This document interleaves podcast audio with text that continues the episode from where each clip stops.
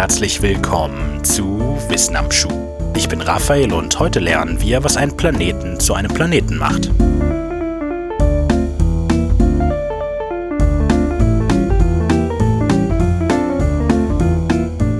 In den letzten Jahrzehnten ist auf dem Gebiet der Astronomie einiges passiert.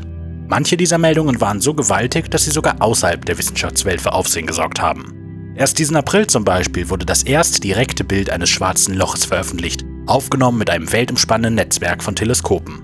Im Februar 2016 wurden Gravitationswellen, vor über einem Jahrhundert von Einstein postulierte Wellen in der Raumzeit entdeckt.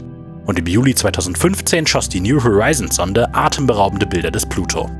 Dennoch hat wohl keine Neuigkeit für so viel Aufsehen gesorgt wie ein Entschluss der Internationalen Astronomischen Union im August 2006. Der althergebrachte Merksatz Mein Vater erklärt mir jeden Sonntag unsere neun Planeten war plötzlich ungültig. Pluto war über Nacht vom Planeten zum Zwergplaneten degradiert worden. Genau genommen hatte man die Definition von Planeten angepasst, dadurch fiel Pluto aus dieser Klasse heraus und eine neue Klassifikation musste her, die Himmelskörper wie Pluto umspannte. Diese neue Klasse von Himmelskörpern waren dann die Zwergplaneten. Die Meldung sorgte für einiges Aufsehen und Verwirrung. Eine gute Gelegenheit, sie heute einmal etwas genauer unter die Lupe zu nehmen. In ihrem Entschlusspapier schrieb die Internationale Astronomische Union, dass die Namensgebung immer den aktuellen Wissens- und Erkenntnisstand reflektieren sollte.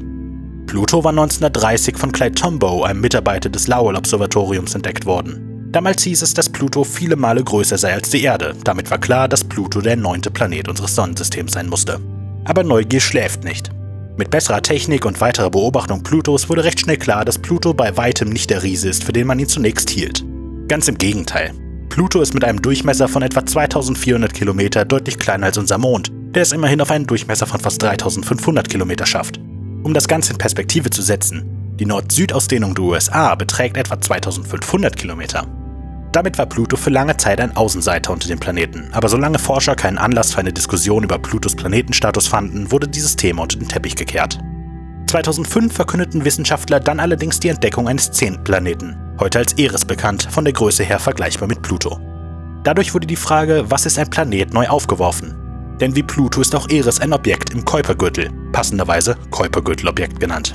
Der Kuipergürtel ist eine gewaltige, etwa donutförmige Region außerhalb der Umlaufbahn des Neptun, dem derzeit äußersten eindeutig identifizierten Planeten unseres Sonnensystems. In der Astronomie werden diverse Längeneinheiten eingesetzt.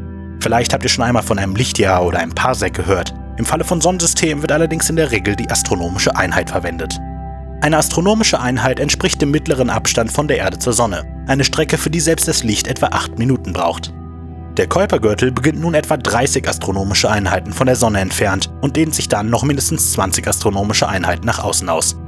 Der Menschheit sind derzeit etwas mehr als 2000 Kuipergürtelobjekte bekannt. Zwei davon sind Pluto und Eris nach dem bisherigen Stand Planeten. Wissenschaftliche Schätzungen gehen davon aus, dass es im Kuipergürtel hunderttausende Objekte mit einem Radius von mehr als 100 Kilometern gibt. Damit einhergeht also auch die Vermutung, dass es im Kuipergürtel allein etliche weitere Planeten geben müsste. Plötzlich musste man sich wieder Gedanken darüber machen, was eigentlich ein Planet ist. Als Pluto entdeckt wurde, wusste man noch nichts vom Kuipergürtel und bis zu Eris Entdeckung war er dort ein recht großer Außenseiter. Jetzt war Pluto aber plötzlich nur noch ein großer Stein von vielen in einer verhältnismäßig dicht besiedelten Region des Sonnensystems.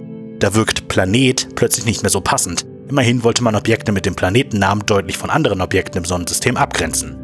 Also fand sich die Internationale Astronomische Union im August 2006 zusammen, um genau dieser Frage auf den Grund zu gehen. Mit einer Mehrheitsabstimmung wurde dann schließlich eine Resolution verabschiedet, die das Problem fürs Erste löste.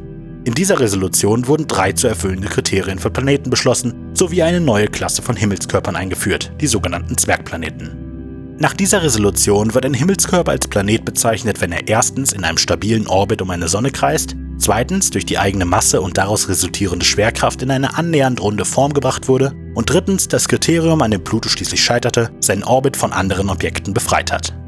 Mit anderen Worten, ein Planet ist ein annähernd runder Himmelskörper, dessen Orbit um die Sonne mit Ausnahme von eigenen Monden frei von anderen Himmelskörpern ist.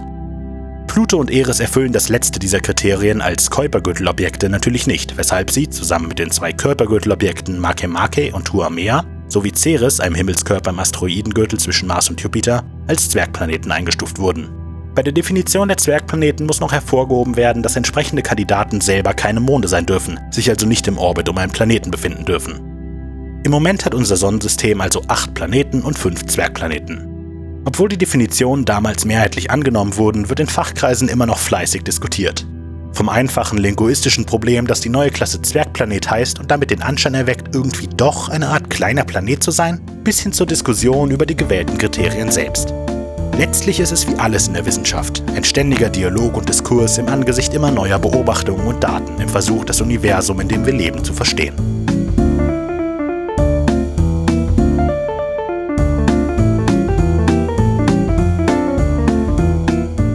In der Beschreibung jeder Episode findet ihr stets alle Links und Quellen, die für die Folge verwendet wurden. Wenn ihr Fehler oder wichtige fehlende Fakten in einer Episode findet, dann schreibt uns an wissenamschuh.wenig-originell.de. Unter der gleichen E-Mail-Adresse könnt ihr uns gerne auch sonstiges Feedback oder Anregungen zukommen lassen.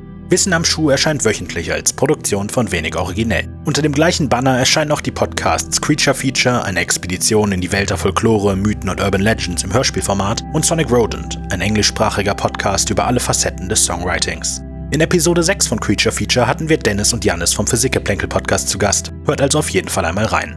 Bis nächste Woche.